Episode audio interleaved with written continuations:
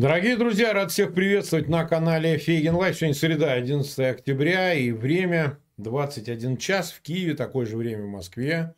Мы проводим очередной стрим на нашем канале. Сегодня у нас в гостях хорошо вам известный правозащитник, основатель проекта «ГУЛАГу нет» Владимир Осечкин. Владимир, рад тебя приветствовать. Э, добрый вечер, Марк, и приветствую наших уважаемых зрителей и подписчиков. Всем здравствуйте. Да, ну вот мы сегодня озаглавили стрим «Российские выгодополучатели от войны на Ближнем Востоке». Такое длинное название, но я вот решил, так сказать, не ограничиваться, чтобы было понятно, о чем, собственно, будем говорить. Конечно, это будет пересекающаяся тема с войной в Украине, но вот время идет с 7 октября, когда произошли всем известные события, резни, значит, э, Хамасом на юге Израиля э, поселенцев и, так сказать, ну, жителей и участников музыкального фестиваля, и много вообще кого там. Много народу набили, и, в общем, э, все больше появляется информации странной, требующей проверки, требующей дополнительных подтверждений о том, что в общем и целом Москва какое-то имела а все-таки косвенное пусть отношение к событиям, которые имели место. Но если и не непосредственно, то опосредованно точно. И вот об этом мы сегодня будем говорить и перекинемся на тему Украины, как там перекликается она.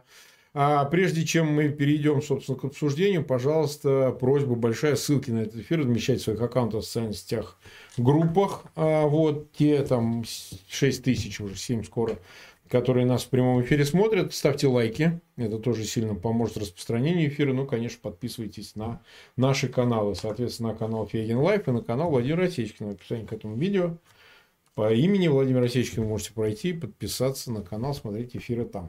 Ну вот смотри, а, появилась информация, которая, по-моему, как раз компетентно с тобой ее обсудить, а, о том, что якобы а, инструкторы ЧВК «Вагнер», ну, по-видимому, в Сирии, там разные уточнения идут, имели отношение к подготовке активистов Хамас, ну, то есть боевиков Хамас, э, то ли непосредственно к этой операции, то ли это был текущий инструктаж.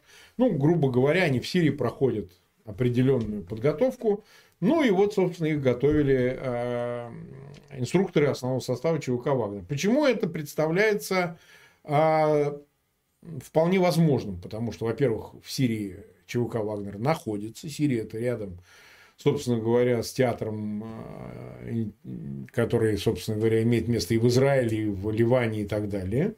Ну и потом мы же видим, как ведет себя Москва. Хамас является союзником Москвы, в том числе военным, как-то ни странно, да, военным именно союзником, потому что вот была дополнительная информация, что какие-то, видимо, вида вооружений, возможно, трофейные. Еще раз подчеркивает, об этом пишет пресса, пока нет прямых подтверждений, нет доказательств. Они, видимо, появятся после наземной операции Израиля, израильского Цахала в территории сектора Газа, но даже трофейное оружие из Украины тоже обнаруживают. Давай по порядку. А, на твой личный взгляд, кажется ли тебе достоверной информация о том, что боевиков Хамас могли готовить инструкторы ЧВК Вагнер, ну, по-видимому, в Сирии. Я не думаю, что они в секторе Газа находились. Но все-таки, как ты на это смотришь? У нас есть все основания полагать, к сожалению, что это именно так. Угу. К сожалению, здесь в данном случае Россия, очевидно, Российская Федерация, очевидно, злоупотребила своими возможностями, своими ресурсами, и то, что они сделали на африканском континенте, то, что они начали делать на Ближнем Востоке, все это они себя ведут как э, слон в посудной лавке. Они очень хотят признания, хотят э, там, Путина и его окружение хотят получить какой-то определенный статус и влияние. Они абсолютно не думают э, о будущем и относятся очень безответственно к тому, чем они располагают. Располагают они многим большим людским ресурсом, э, большой базой, э, материальной базой, огромным количеством наличных, которые были вброшены как раз для того, чтобы ЧВК «Вагнер» расширял свое присутствие на африканском континенте. И уже не секрет. На Востоке. И, у, и у Центра досье, а, насколько я понимаю, судя по их последней публикации, и у нас, у нашей команды э, есть какие-то элементы, части Африка, так называемого африканского архива, ЧВК «Вагнер», а, которые проливают свет на происходящее, которые наглядно показывают, как Путин и российские спецслужбы вытаскивали из тюрем осужденных а, бывших в прошлом а, военных, кадровых офицеров сил специальных операций, ГРУ, спецназа, как они их вытаскивали, как они решали вопросы с их судимостью, с УДО, и как они их направляли, в том числе в Африку, в несколько разных стран, в том числе и в Сирию, где создавали центры боевой подготовки, центры подготовки спецназов э, различных армий на этом континенте. И то, что вот сегодня конкретно с утра мне рассказал один из бывших вагнеровцев, который был одним из инструкторов. Он рассказал о том, что сейчас среди вагнеров идет разговор о том, что они ищут пути и знают, что определенные группы уже вагнеровцев как раз там, а, на территории э, боевых столкновений принимают участие. Под флагом это Вагнера, либо под флагом Хамаса, либо под флагом это будет э, там, подключение каких-то еще боевых группировок, я думаю, что в ближайшие, там, ну, если не э, недели, то месяца точно мы будем иметь более подробную информацию об этом. Но очевидно, что Москва, а, конкретно Путин и его генералитет, они хотят каким-то образом модерировать происходящее. А, в начале этого года мы получили важное свидетельство одного из бывших членов ИГИЛа, который был в ИГИЛе, потом был депортирован из Турции в Россию, осужден за это, за участие в, этом, в этой террористической организации. Так вот, он в последующем был э, потом освобожден. Ему ФСБ поменяло документы, помогло ему сменить фамилию, имя, отчество. И уже завербованного его отправили в Турцию для того, чтобы он как раз в Турции и в том числе в Сирии принимал какое-то участие и влиял. И это был не единичный случай. То есть они на системной основе Э, в тюрьмах вербовали осужденных за терроризм и за соучастие в незаконных вооруженных формированиях с тем, чтобы из них формировать агентуру, с тем, чтобы повышать свое влияние в террористических организациях в Африке и на Ближнем Востоке. И это была такая программа. Это был не единичный случай, подчеркну. Более того, есть его свидетельство о том, что курирующие его офицеры ФСБ точно так же э, выезжали Э, и в Сирию, и в другие страны Ближнего Востока для того, чтобы там каким-то образом получать свое влияние, продвигать своих людей в этих террористических организациях. К сожалению, несмотря на очи- очевидные вопиющие его показания, такие, которые, э, ну, на мой взгляд, обязывали мировое сообщество начать на эту тему международное расследование, к сожалению, все это как-то замялось, и все это, в общем, из, и, и на фоне других новостей ушло куда-то в никуда. А вот теперь мы видим, что вот оно происходит. И давай проанализируем, посмотрим, как реагирует и Путин, и тот же там путинец, э, путинский так называемый, да, сейчас в скобочки возьмем, там, пехотинец Кадыров. Угу. Да. Казалось бы, когда весь мир с ужасом наблюдает э, кадры этой страшной бойни, этой трагедии, когда весь цивилизованный мир выражает поддержку, Израилю в связи с э, очи, очевидными вот этими жертвами и с теми ужасами, которые сейчас там э, а, дальше вскрываются с каждым днем, все больше и больше ужасных подробностей этого террористического акта, как реагирует Путин, как реагирует Кадыров. Никаких слов сочувствия, сопереживания, какой-то эмпатии. Нет, они эту страшную трагедию используют в своих целях – один на мелком уровне пытается себя возвысить до какого-то якобы там э, отдельного внешнеполитического игрока. Я сейчас говорю про Кадырова, который там трех слов толком связать не сможет без слова «дон-дон». Вот. А другой абсолютно цинично сейчас пытается представить все происходящее как якобы э, внешнеполитическую ошибку именно э, Соединенных Штатов Америки, э, абсолютно натягивая в данном случае сову на глобус. И чуть давай пленку отмотаем назад э, и так. с уважаемыми зрителями и подписчиками посмотрим, что происходило несколькими неделями назад. В Армении парламент э, э решил э, поддержать, присоединиться к Римскому статуту, ратифицировать его с тем, чтобы и на территории Армении распространялось обязательство да, арестовывать да, Владимира военных Путина, преступников. Э, да, военных По преступников, ордеру, в том числе, да. очевидно, э, Владимира Путина. Ну, конечно. Путин да. Очень дол... да, Путин очень долгое время с Алиевыми и с Агаларовыми проговаривал, что они дают ему возможность сдерживать Азербайджан, а он за это помогает им, в том числе в Москве, в московском регионе, в России – Алиевым и Агаларовым э, развиваться по линии бизнеса, строить сети торговых комплексов и так далее, и так далее. И часть денег э, легализовывать выведенных из Азербайджана в России. Что произошло здесь? В тот момент, когда Армения э, и парламент Армении начал занимать позицию поддержки э, Международного уголовного суда и, по сути дела, да, актуальное решение про ордер об аресте э, диктатора Путина, тут же он отпустил э, ситуацию. Там, где он вмешивался и раньше пытался это сдерживать каким-то образом Азербайджан, и за считанные там часы, там буквально там за одни сутки, произошли ну, всем известные события, после которых Э, Азербайджан взял полностью под контроль Нагорный Карабах, а огромное количество, там, десятки тысяч, по-моему, даже более 100 тысяч человек покинули свои дома просто и стали беженцами, вернулись в Армению, что, чтобы просто не быть под контролем азербайджанских силовиков. И при этом еще погибло большое количество людей там.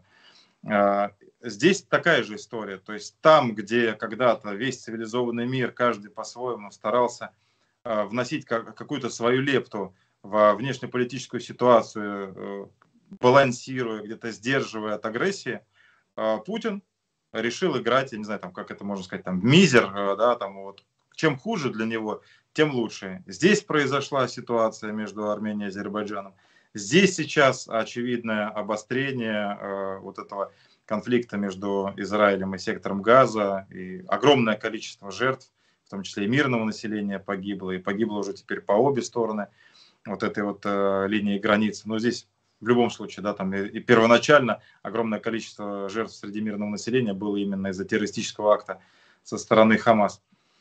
Э, вот э, мы, мы видим, э, как повышаются ставки, как ухудшаются и тут, и там какие-то локальные региональные конфликты для того, чтобы, в общем, повестка новостная сменилась. И давай обратим внимание с нашими уважаемыми зрителями на дату, на 7 октября.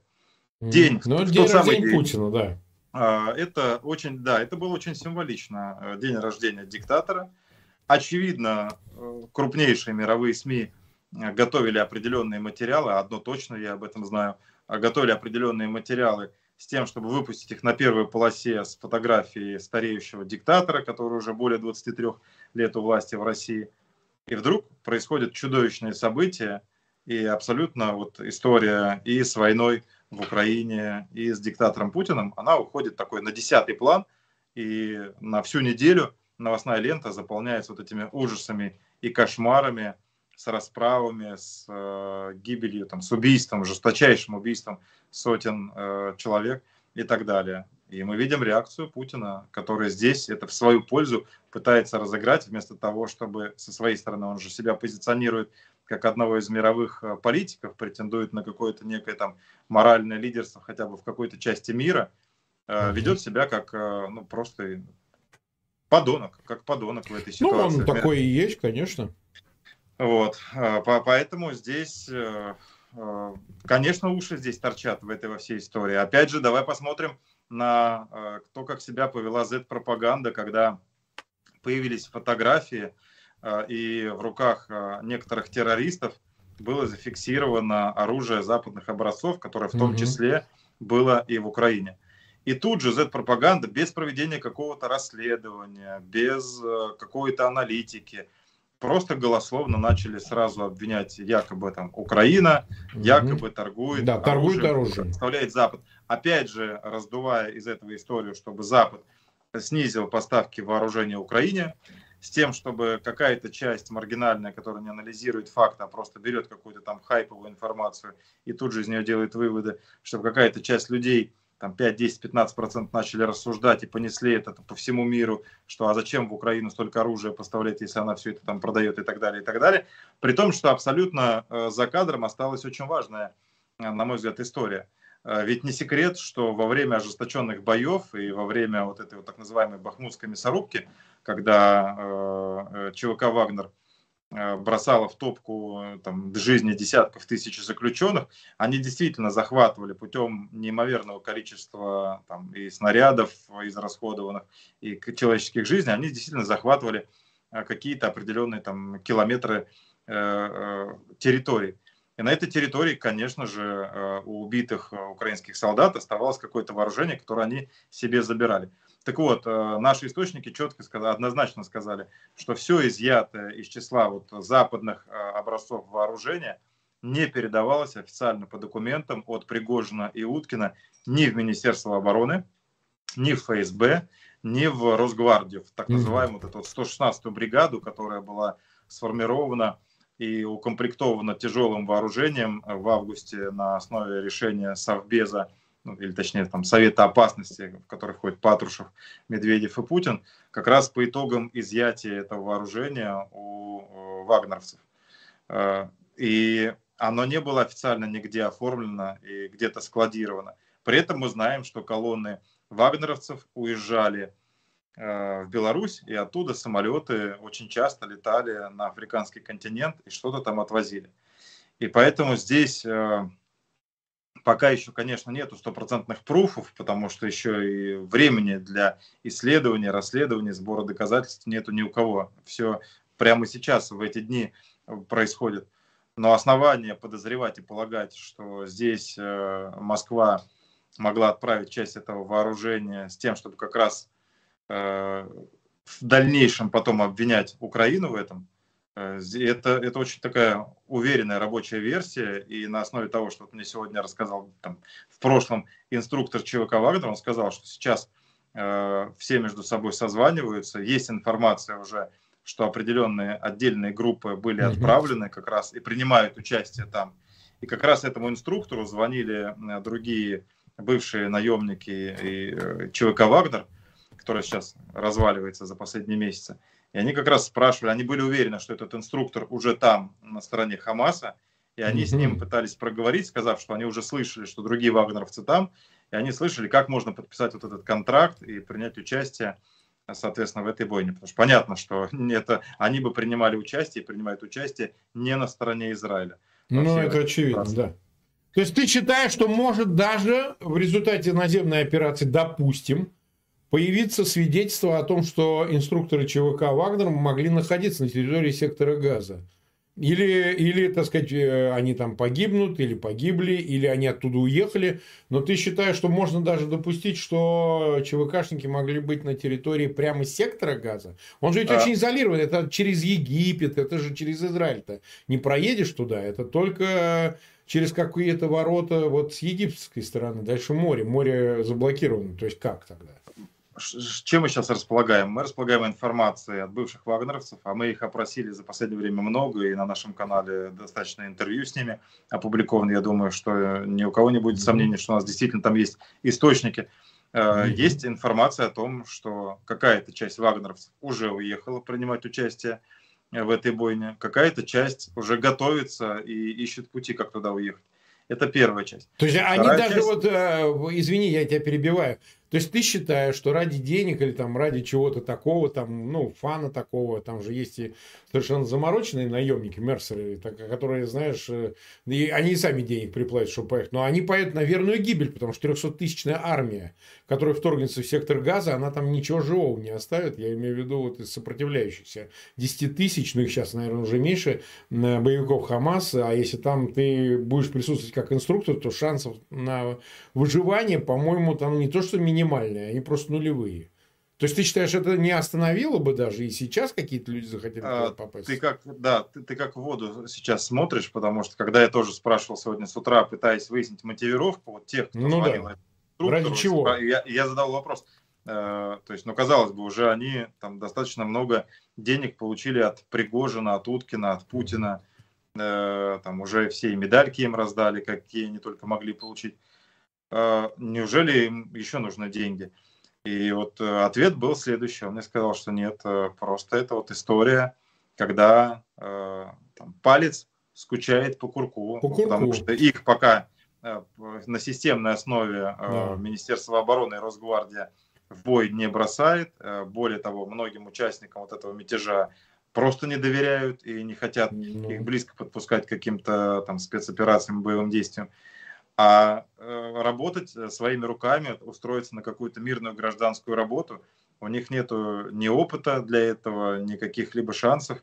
И поэтому, попытавшись вот за последние там 2-3 месяца что-то поделать на гражданке, ну, какая-то часть денег была спущена на пьянки, какая-то часть э, там, на какие-то там интимные услуги и так далее. А дальше, в общем, денежки быстро заканчиваются. И, и плюс еще вот там палец по курку скучает. Поэтому вот тяга к оружию, тяга к боевым действиям, какой-то авантюре, к какому-то адреналину, это тоже имеет большое значение. И вот отвечая на твой вопрос, да, есть предположение, что какая-то часть из них, из наиболее вот этих вот там головорезов, наемников, именно которые там занимались как раз вот этим страшным отрезанием голов, и это, это делали в Сирии, и эти кадры облетели весь мир, и у нас есть они там без блера, там более подробные, и этим занимались в Украине.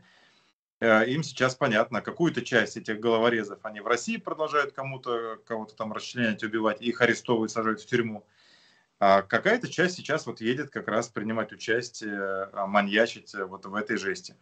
Поэтому допускаем, что какая-то часть уже там, но то, что они сейчас э, готовятся в качестве каких-то боевых групп принимать участие в качестве там якобы там команд поддержки э, в других э, организациях, вот этих вот террористических организациях, которые сейчас Хамасу начинают выражать свою поддержку. Я сегодня с утра и вчера поздно вечером с одним из экспертов мы внимательно отсматривали видеоролики, которые там другие террористические организации, боевики э, значит, снимали в поддержку Хамас. Э, ну, там по фотографиям, вот если э, внимательно посмотреть, очень многие типажи просто совпадают с тем, что мы видели в телеграм-каналах Э, Пригожина и ЧВК «Вагнер». И по э, там, физиономиям под масками, и по, тому, по той манере, как они надевают там, эти там, шапки, маски, как они стоят, как они держат оружие, как они стоят около пикапов, как у них там пальцы на курках. То есть это, в общем, э, либо это идеальная какая-то копия, и это последователи каких-то инструкторов из ЧВК «Вагнер», либо мы допускаем, что какая-то часть наемников сейчас готовится под видом различных каких-то организаций для э, того, чтобы поддерживать Хамас и для того, чтобы поддерживать э, там вот, это вот э, этот вооруженный конфликт, эту войну, и с тем, чтобы, очевидно, стратегически оттягивать э, часть поддержки Запада, США и Европы, военной поддержки от Украины туда. Э, вполне возможно, что здесь как раз это здесь как раз об этом шла и речь. И вспомни предсмертные вот эти слова Дмитрия Уткина за несколько недель до того, как их самолет рухнул, и они там разбились. Он говорил, что их ожидает самая большая в мире работа. Под работой ну... они воспринимали именно, а, именно боевые действия, именно войну. У них не, несомненно, работы... они под этим подразумевают боевые действия, но не факт, что именно значит, на Ближнем Востоке, хотя, опять же, я ничего не утверждаю.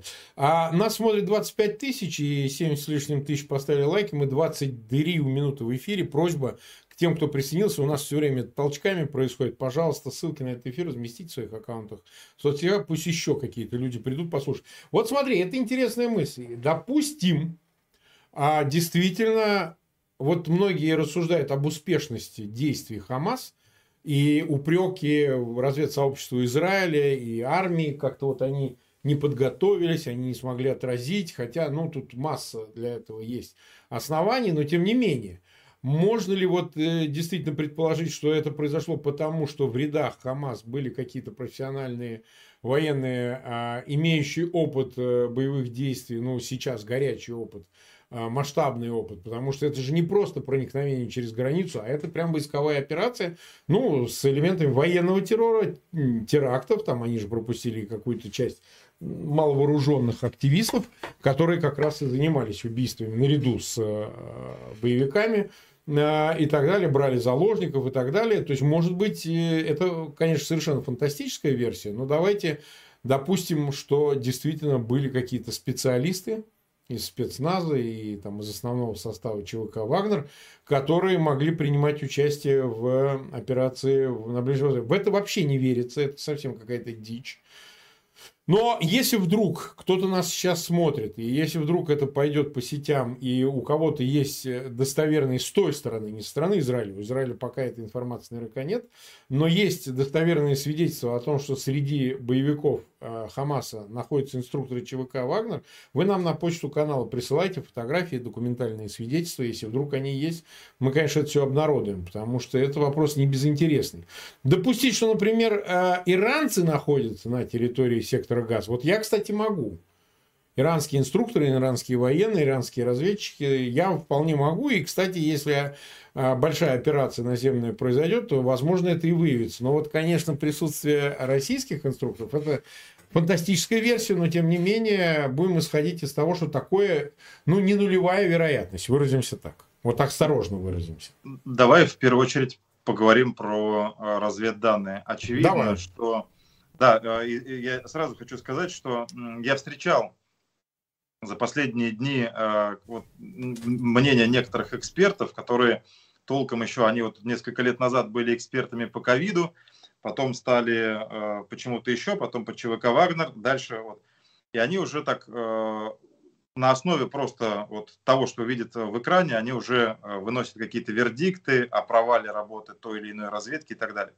Значит, здесь, в данном случае, что мне хотелось бы сказать? На мой взгляд, очевидно, что э, здесь э, Хамас был снабжен огромным массивом разведданных, которых у там, самого Хамаса просто по определению, по техническим возможностям быть не могло. И Почему? Кого... Ведь это вопрос приграничных районов, место расположения частей Сахала. Ведь они отсматривают эту территорию, у них все-таки а, какая-то нет, никакая. Это, это все в последующем, я просто уверен, убежден, что об этом будут говорить именно военные эксперты и определенные угу. там официальные представители разведслужб э, западных стран, э, то я уверен, просто на эту тему выскажутся, будут определенные доклады. Э, но вот та информация, которая есть у нас, как мы это смотрели, как нам это рассказали эксперты по этой части, однозначно там было огромное планирование, планирование на протяжении там, последних там, полутора-двух лет этой э, спецоперации. Она тщательным образом готовилась. Они были максимально вооружены с точки зрения информации, э, работы там, сигнализации, датчиков и так далее. Поэтому э, нет, конечно, у самого Хамаса таких возможностей не было и нет.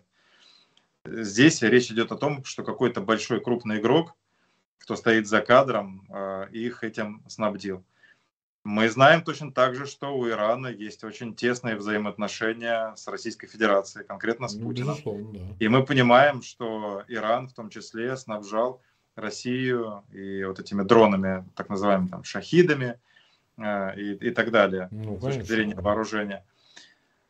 Плюс э, у Ирана они там патроны, снаряды и так далее сейчас там, пытаются договориться со странами, у которых остались вот эти вот старые калибры, Э, старого вида вооружения, которое там было там 40-50 лет назад, это Северная Корея, это Иран. Они сейчас достают из э, с консервации всякое старье, там различные танки, которым по 40-50 по лет, и пушки. Им для этого нужны старые снаряды, а такой калибр в России уже не производится. Поэтому они сейчас активно эти, это как раз и выстраивают отношения там, с Ираном и Северной Кореей для того, чтобы у них вот эти арсеналы забрать и вооружить то, что э, снабдить Э, снарядами то, что у них стоит сейчас на вооружении. Так вот, то, что Иран поставляет в Россию, это уже не секрет, понятно, и многократно со стороны Украины были публикации с подтверждениями, с этими дронами, шахидами и так далее. Значит, что обратно, в обратную сторону шло в Иран? Что их так интересовало и в чем они хотели продвинуться? Еще раз, э, пока все это там, в ближайшие недели, если кто-то скажет, что у него есть стопроцентная информация, и он уже знает полностью все, как оно было на самом деле, но это будет только возможно, если какие-то высокопоставленные офицеры какой-то спецслужбы, понимая э, тот ящик Пандора, который открыт, тот ад, который начинается, решат это разоблачить, запросив где-то Э, в какой-то из крупных стран на политическое убежище, международную защиту и согласятся дать какое-то большое интервью, вот тогда мы узнаем.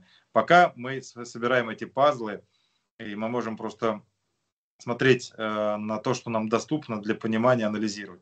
Здесь э, из того, что у нашей команды есть сейчас, мы понимаем, что Китай он бы не стал рисковать и вмешиваться в это. Угу. Допустить, что разведслужбы Соединенных Штатов Америки каким-то образом бы э, помогли с разведданными или Европы, ну это абсурд, понятно.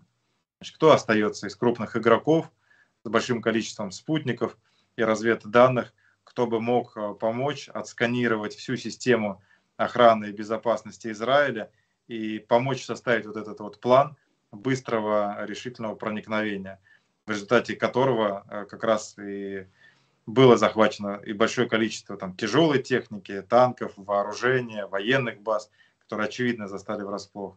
И, конечно, показательные, страшные, подготовленные заранее вот эти вот страшные там, казни, расправы, mm-hmm. массовые, которые они устроили. Это же, ну, как бы, это адский сценарий. Э, кто-то хотел, чтобы э, Израиль дрогнул и начал рассыпаться на глазах под воздействием, под, под этим просто бешеной какой-то дьявольской там э, агрессией и запредельным уровнем жестокости и насилия. Кто этот игрок? Вот мы знаем крупных игроков, и мы понимаем путем исключения, что и у Китая нету каких-то стратегических интересов в этом, и у Штатов, и у Европы. Кто остается? Кому так нужно было, чтобы это вспыхнуло и отвлекло на себя внимание mm-hmm. От вот этого беспрецедентного давления, которое до этого было на Россию и на Путина конкретно со стороны практически всего цивилизованного мира. Mm-hmm. Ну, хорошо, вот ты считаешь, что вот выгодополучателем как раз является Москва. Вот помимо понимаемого умозрительного этого интереса, отвлечения внимания, перевода стрелок туда. А они, кстати, сами палятся, так сказать. Медведев заявил, вот, типа, что вы занимаете Восточной Европой, вам надо 75 лет уже, не можете конфликт на Ближнем Востоке, вот занимайте, а мы тут Украину схаваем. Приблизительно вот так. Я огрубляю, конечно, утрирую это все, но смысл слов именно такой, что, значит, не надо заниматься Украиной, мы тут сами разберемся, а вы там занимаетесь вон своим Израилем. А, вот какую еще выгоду может извлечь Москва в этих условиях? Ну, допустим, вооружение. Пойдут в Израиль для того, чтобы там средства ПВО, и э, обычные ударные комплексы, и все остальное там. Э, это как бы объединит, э, значит, поставки в Украину, допустим. Далее, значит, э, ну вот американцы направили ударную группу авианосную, уже, по-моему, два, я боюсь соврать, сейчас уже второй вроде бы собирается авианосец туда направить для того, чтобы, ну, не втянулись в войну, э, в случае наземной операции в секторе Газа, проводимой Израилем, э, там ливанская Хезбалла, сам Иран, сирийская граница, так сказать, зыбкая и так далее, и так далее. Вот ради предупреждения всего. Считает ли Москва, и может ли выглядеть это так, что Москва э, воспользуется, даже если она, допустим, она никакого прямого отношения к организации 7 октября этого теракта, военного теракта, не имела. Может ли она вот сейчас по факту это все использовать для себя в этой части и в части, значит, снижения поддержки Украины или же, так сказать, какие-то активные действия предприятий. Вот сейчас там на Авдеевском направлении вроде бы пытаются они Авдеевку захватить. То есть Просто, понимаешь, я почему задаю этот вопрос, вот я комментирую эти вещи, говорю, что вот если операция не месяцы продлится по зачистке э, сектора газа, а если это все произойдет быстро, ну, за неделю, условно, все-таки 300-тысячная армия, входит на клочок земли 40 километров на 6, ну, не такой большой. Да, это плотная застройка, но там им противостоят, ну, в лучшем случае, 10 тысяч, сейчас уже, наверное, меньше, поскольку очень много убито уже боевиков Хамас, да, значит, и на юге Израиля, и в результате бомбардировок и так далее, то Москва-то как раз проиграет. Потому что, во-первых, лишит союзников в лице Хамас, то есть он как субъект перестанет существовать, их всех убьют. Во-вторых, э, значит, э, Израиль, у него развяжутся руки действий против Ирана, ну, то есть, отомстить Ирану – это милое дело, ударить по, ну, чтобы не допустить порогового режима, там, статуса получения ядерного оружия, и под э, горячую руку попадут из завода по производству шахедов, баллистических ракет. Но очевидно, Израилю это надо. Ну и много еще чего такого вытекает из быстрой зачистки, да, э, из быстрых действий Цахала и, соответственно, его союзника Соединенных Штатов, ну и других тоже. Э, как в Москве извлечь отсюда пользу? Вот. Я понимаю, что мы на, ставим себя в позицию дьявола, но, но, но просто люди будут говорить, вы вот э, рассуждаете отвлеченно. То есть мы не понимаем, что Москва выигрывает. Давайте все разложим по полкам. Ну, во, да, во-первых, рассуждать и думать полезно. А, да, согласен. То, чего очень многим, к сожалению, не хватает в наше время.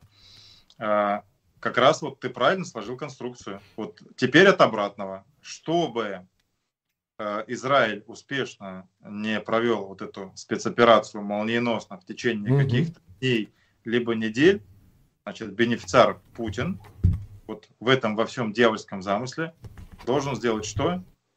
увеличить сроки проведения этой спецоперации, создать препятствия и помочь Хамасу, накачав его определенными сейчас союзниками, группировками, так, которые вторгнутся сейчас туда и примут участие, в том числе вот, которые там вчера вечером и сегодня с утра там в новостной ленте мелькали, как вот эти вот террористы тоже заявляли свою поддержку Хамасу и выражали готовность принять участие в этом. Вот, значит, э, получается в этой формуле, что если быстрое разрешение этой ситуации ничего не даст э, Путину, кроме вот каких-то там двух-трех недель, значит, мы понимаем, что Путин заинтересован в том, чтобы у Израиля это не получилось сделать молниеносно и быстро. Значит, нужно тогда будет ему каким-то образом это все затруднить, замедлить и дать турбонаддув каким-то группировкам. И здесь я просто хотел бы привести один исторический факт. Все знают про историю февраля 2018 года, когда ЧВК «Вагнер» попала под... Э, в Деразоре, да. Да, в... под огонь, когда да. силы специальных операций, там, и спецназа и ну, ВВС и Курзы США, тоже там, но в основном да, США, очень да. быстро налетели, и в считанные там часы ну, от, одно, одно, от 300 одного человек убили. мощных подразделений ЧВК «Вагнер» ничего практически не осталось, когда те попытались захватить э, завод Филиппа, э, Филлипса Конака. Значит, что этому предшествовало? Один из э, опрошенных редутовцев и вагнеровцев, который был и там, и там, разговаривая со мной, он рассказал о следующем. Часть бойцов того самого подразделения, которое в последующем mm-hmm. практически целиком и полностью было уничтожено, они были на дальних рубежах, и они увидели, как на один из небольших аэродромов приземляются российские самолеты, и происходит выгрузка вооружения, но не для Министерства обороны, и не для ЧВК «Вагнер», а для той группировки, с которой они сражались. И в кругу э, вагнеровцев пошло вот это обсуждение. И тут же было придумано, что нужно отправить именно это подразделение практически в полном составе, mm-hmm. атаковать э, объект, который в любом случае 100% по информации российских спецслужб и армии, разведки, находится под контролем и защитой сил специальных операций Соединенных Штатов, то есть их, посла, их отправили... На верную смерть для того, чтобы, смерть, чтобы ликвидировать. Чтобы да, они, утилизировать, да. Так. Чтобы они там же и остались, чтобы они вернулись Ну, то есть, погоди, э, то есть э, Российское Министерство обороны просто тупо торговало оружием к всем сторонам. Имеется в виду это? Э, они, э, этот человек сказал, что он слышал от обрывка, ну, как бы у него был разговор с тем, кто погиб, он рассказывал о том, что по их наблюдению, там, через бинокли и так далее, они поняли, что это как раз э, группа имеет отношение к службе внешней разведки, потому что одного из них он видел, они когда-то вместе там проходили службу, и он знал, что тот перешел на службу в, в СВР. И здесь как раз вопрос, э, кто и как снабжает сейчас вот эти все террористические организации, которые сейчас э, собираются принять участие, там, поддерживая Хамас. И нужно смотреть внимательно. И если там ты э, считаешь, что э, очень реалистичен э, вариант того, что это произойдет там молниеносно и в кратчайшие сроки, ну, относительно Сожаление... кратчайший, не за один день, но я просто да. не очень понимаю, как можно сопротивляться 300-тысячной армии 10 тысячам обороняющихся боевиков, которые ну, тоже, наверное, будут переодеваться. Здесь э, я бы, знаешь, меньше всего хотелось бы э, там каркать, нагнетать и mm какие-то панические настроения, э, там, э, чтобы какие-то возникли, но по аналитике вот нашей команды, э, наших экспертов, к сожалению, это может перерасти в гораздо большее, чем спецоперация со стороны армии Израиля против террористической группировки Хамас есть э, серьезные интересанты, которые будут делать максимум возможного, чтобы этот конфликт разрастался, и это был уже конфликт между большими группами э, людей, в том числе по и религиозному признаку в том числе. Вот. И есть очень большая опасность этого, и хотелось бы, чтобы это все каким-то образом вот на этом уровне э, конфликта там, войны остановилось и не разрослось в что-то гораздо большее, э, что выйдет за рамки сектора газа. И еще раз подчеркну, есть основания э, там, полагать, что вот то самое количество там, наемников, и давай выйдем за рамки, не только ЧВК «Вагнер», речь идет о том, что э, российские армии, спецслужбы за последние более чем 10 лет сформировали более 10 различных подразделений, которые как раз призваны э, реализовывать все геополитические там, хотелки, задачи, незаконные и бесчеловечные приказы Путина в так называемой внешней среде э, за границей. Это не только ЧВК «Вагнер», там и ЧВК «Редут», там еще и РСБ Групп э, под контролем ФСБшников, который сейчас выехал в несколько стран Африки забирать контроль. Э, там э, и, и то, что э, вот это вот ЧВК «Вагнер» это же верхушка айсберга, а под ней внизу они же захватили огромное количество ресурсов в Африке которые никем сегодня там не могут там подсчитаться в полном объеме. Это и золотые прииски, это и алмазные копии, это и добыча редкоземельных металлов и так далее, и так далее. И все это как они собираются использовать? Кто-то думает, что это вот э, жадный Путин с Тимченко, с Ротенбергами хочет, чтобы у них еще и в Африке были какие-то дворцы и в каких-то там комнатах, как э, в сказке про Алладина, значит, а было огромное количество золота, рубинов, э, изумрудов и так далее. А у них совсем другие задачи. Они эти ресурсы будут использовать и бросать для чего? Как раз для того, чтобы влиять. Основная эта цель, э, понимаешь, был бы Путин чуточку похитрее, поумнее, он бы и сам бы сейчас держал язык за зубами, и своих бы всех вот этих вот говорящих там рупоров и марионеток бы как-то подуспокоил. А им так это не имется, что они даже вот месяца не, не могли подождать, они тут же в первые дни уже очевидно заняли ну, абсолютно, на мой взгляд, аморальную такую подлую позицию, где с их стороны нету ни у Медведева, ни у Кадырова, ни у Путина, ни у других говорящих голов какой-то человечной, внятной позиции с поддержкой пострадавших, а есть э, желание использовать вот эту страшную большую кровь в своих интересах, чтобы в очередной раз там э, пошпынять, каким-то образом там поддеть э, США и Запад. При том, что очевидно именно как раз Россия э, дестабилизировала ситуацию в целом ряде стран, и мы это видим э, вот по последним событиям там и в Судане, и в других странах Африки, и в Армении, в Азербайджане, в Карабахе. И вот сейчас здесь мы видим, как и тут, и тут, и тут, и тут все это вспыхивает. А цель очевидна. Для, для Москвы, да, понятно, что наверняка найдутся э, умные люди, которые с нами, с тобой не согласятся, особенно ну, со мной, Э, начнут там где-то критиковать, выхватывать какую-то одну-две фразы и так далее. Но я задам э, единственный вопрос, да. Ну, достаточно посмотреть на здание МИД на э, Садовом кольце в Москве, на новую группу зданий СВР. Они что, там что, сидят люди, которые просто там в Тетрис играют, в крестике-нолике? Чем они занимаются? Понятно, что они начали утрачивать свои позиции. И понятно, им нужно эти позиции отыгрывать.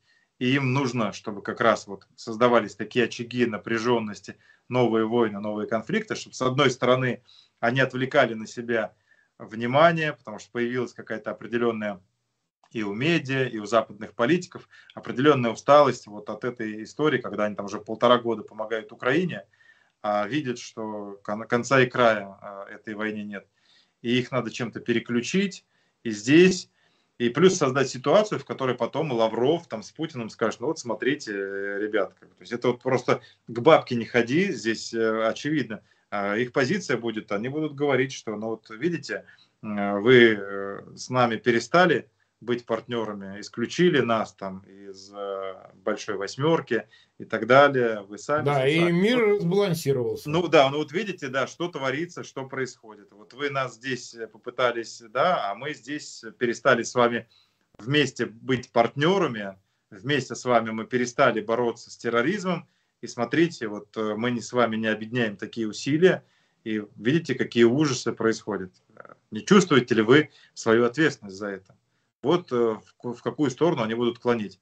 И, конечно же, в этой многоходовой комбинации нужно понимать, что э, они делают все возможное, чтобы эти схемы были максимально засекречены, завуалированы. То есть они будут действовать, конечно же, там, через Иран, через какие-то африканские страны, через Ливию, через Сирию и так далее.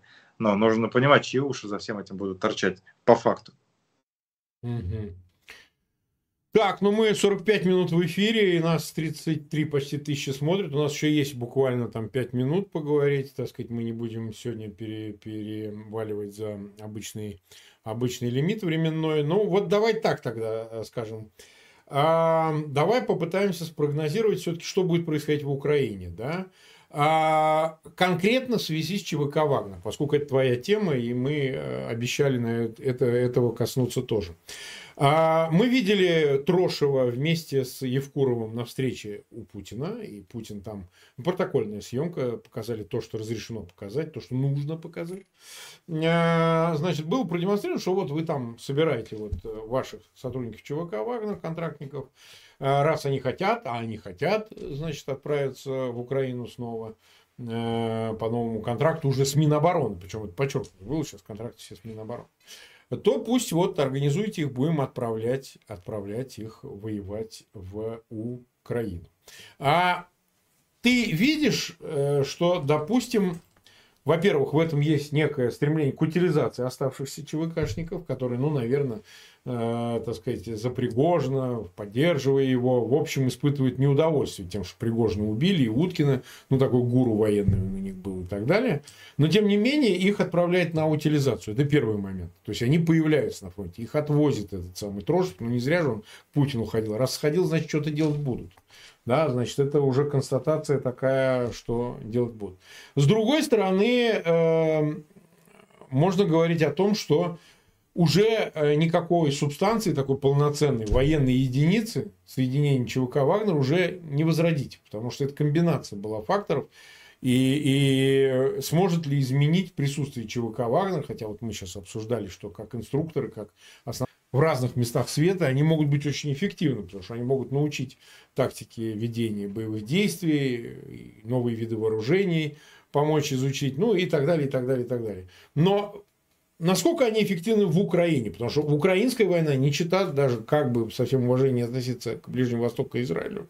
Но это все-таки несравнимые величины. Здесь фронт больше тысячи километров, вовлечены сотни тысяч военнослужащих с одной и с другой стороны, и как бы и масштаб жертв, и, и все, и все, и все. Конечно, украинская война а, в Восточной Европе – это масштаб невероятный да, для Европы, да вообще для мира, потому что гигантские армии воюют. Вот что может сделать ЧВК «Вагнер» и, и утилизирует ее или нет? Вот так зададим вопрос.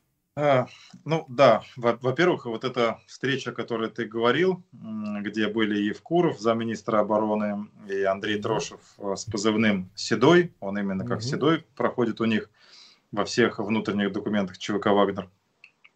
А, это, конечно, был такой символ. Им нужно было, а, Путину нужно было всем наемникам в России дать понять, что теперь Трошев будет смотрящий за так называемыми ЧВК что вот, пожалуйста, согласованное Путиным лицо, под которым будет выстраиваться вся эта пирамида, и через него при сотрудничестве с Минобороны через Евкурова все будет реализовываться. То есть он как раз усилил таким образом авторитет Трошева, который все последнее ну, да. время, начиная с конца июня, вместе с бывшим начальником отдела кадров базы Молькина Э, в Краснодарском крае, это вот ЧВК «Вагнер», который располагался на территории одной из бригад спецназа Минобороны, угу. с позывным «Хрусталь» как раз и занимался рекрутированием э, «Вагнер». Значит, что, что, что на самом деле из себя это там, представлял там, лично Трошев, его команда «Хрусталь», «Азиат» и те, кто под ними. В первую очередь, да, давай, там, если позволишь, одну минуту, коротко, сам Трошев. Давай, он давай, воевал, он воевал в Афгане. Это был кадровый военный, который командовал одним из артиллерийских подразделений, заканчивал артиллерийскую академию, но в определенный момент, когда э, СССР рухнул, он нашел э, себя э, уже в МВД. Он из Министерства да, он обороны. полковник МВД. Ушел в МВД, и он не просто полковник МВД, которых полно в каждом да, да. Там, райотделе там, с толстыми пузами. Нет, а здесь э, он именно шел по линии спецназов, боевых подразделений. Его последняя должность в 2012 году он возглавлял спецназ ГУ МВД по ну, северо-западному федеральному округу. Да. да, то есть это был человек, который был командиром спецназов во всем северо-западном федеральном округе. То есть это человек, который командовал огромным количеством различных спецподразделений, именно силовых, вооруженных. А дальше, соответственно, ну, можно уже догадываться, он уволился сам, либо ему ФСБшники подсказали, что нужно вот переходить на новую э, роль. И я вполне допускаю, что именно контрразведка ФСБ, подбирая, формируя личный состав для этого проекта Путина ЧВК «Вагнер», выбрала его в качестве куратора. Но, тем не менее, внутри ЧВК «Вагнер», начиная с 2013-2014 года, он выполнял основную функцию, он курировал службу безопасности, э, он курировал особый отдел, курировал кадры, подбор и взаимодействие с ФСБ, с МВД и с Министерством обороны. Поэтому здесь, э, в данном случае, э, чем он так нужен и важен сегодня Евкурову, Шойгу и так далее. Мы понимаем прекрасно, что э, очереди в России военкомата нет, никто не стремится быстрее ехать под Хаймерс и наступать на лепестки своими mm-hmm. ножками. Соответственно, э, а линию фронта нужно держать, где-то нужно отбивать атаки ВСУ, где-то нужно наступать. Кого в топку они отправляют уже второй год подряд, уже там скоро будет полтора года всей этой истории? Заключенных. И вот именно для контроля заключенных и нужен Трошев и, и же с ними, с тем, чтобы выстроить идеальную схему, потому что военные с заключенными не справляются. Заключенные постоянно куда-то сбегают, записывают на сотовые телефоны свои жалобы, рассказывают о том, какой бардак творится в армии. В общем, все это плохо. Поэтому mm-hmm. нужно заново выстроить то, что было у Пригожина, Трошева и Уткина.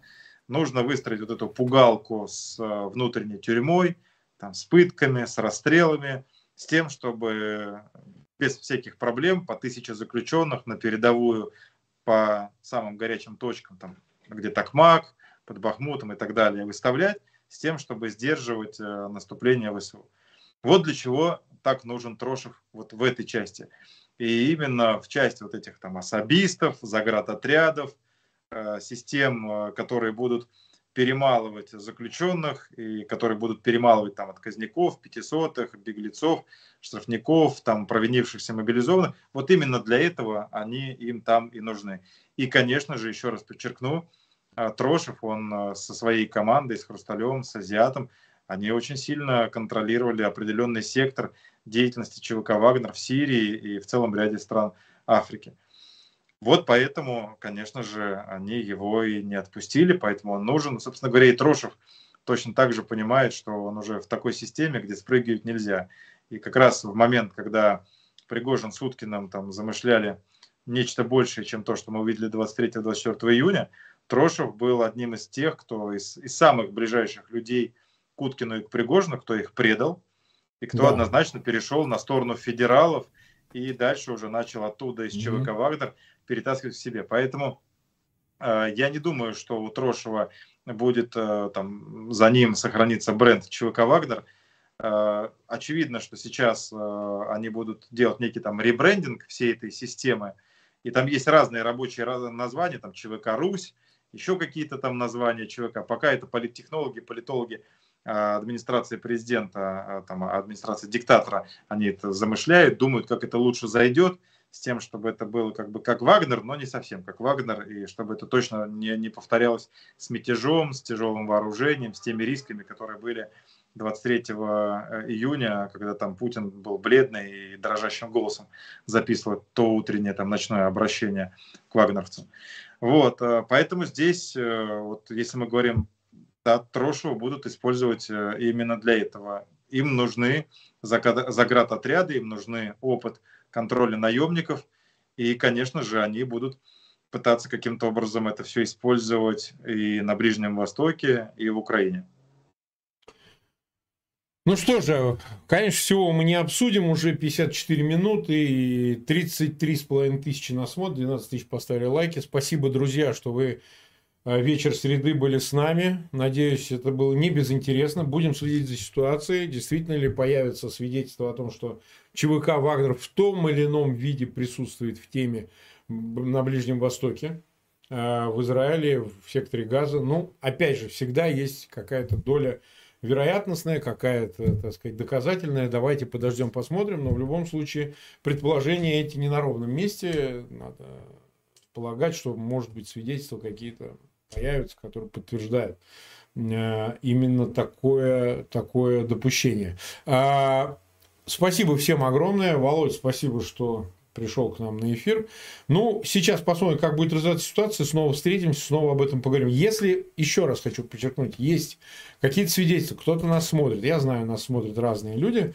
Если вы готовы слить информацию относительно а, того, что значит, ЧВК в теме, Хамас и так далее, то мы ждем от вас этой информации. Пожалуйста, направляйте доказательства, свидетельства, фотографии, видео, там все, что хотите. Это для нас представляет большой-большой интерес. Все-таки доказать причастность Москвы вещь непростая, но может совершенно с неожиданной стороны поступить эта информация. Так что, пожалуйста, пожалуйста, делитесь ее с нами, если, если есть такая возможность. Если да, Марк, если позволишь, я просто да в конце да. сказать, что вот, э, Давай. если нужна будет публичность, огласка, безусловно, это ну, к тебе. Конечно, лучше, да. лучше тебя никто здесь не отработает. А, но э, если этим людям еще при этом понадобится эвакуация, они готовы ну, будут да. в обмен на материалы, на доказательства, которыми они располагают, там им необходима будет определенная мера безопасности, эвакуации и соединения их с международным расследованием, то, соответственно, они на нас, на гулагунет с двумя т на конце, собака.gmail.com, могут рассчитывать, обращаться к тебе или ко мне, и мы в любом случае да. здесь с тобой эту историю отмодерируем и поможем им перейти на сторону добра, помогая э, в том числе миру лучше понимать и разоблачать все эти э, дьявольские планы Путина. Ну, безусловно. Поэтому мы ждем от всех информации всегда. А, найдите возможным с нами ею поделиться. Ну что, дорогие друзья, всем пока. Увидимся завтра. Завтра, напоминаю, как обычно, в 21 по Киеву и Москве эфир с моим участием и Алены Курбановой. Вот обсудим все новости к этому моменту. Завтра как раз четверговый эфир. Будет, мне кажется, очень небезынтересным. Всем пока. Доброго вечера. До свидания.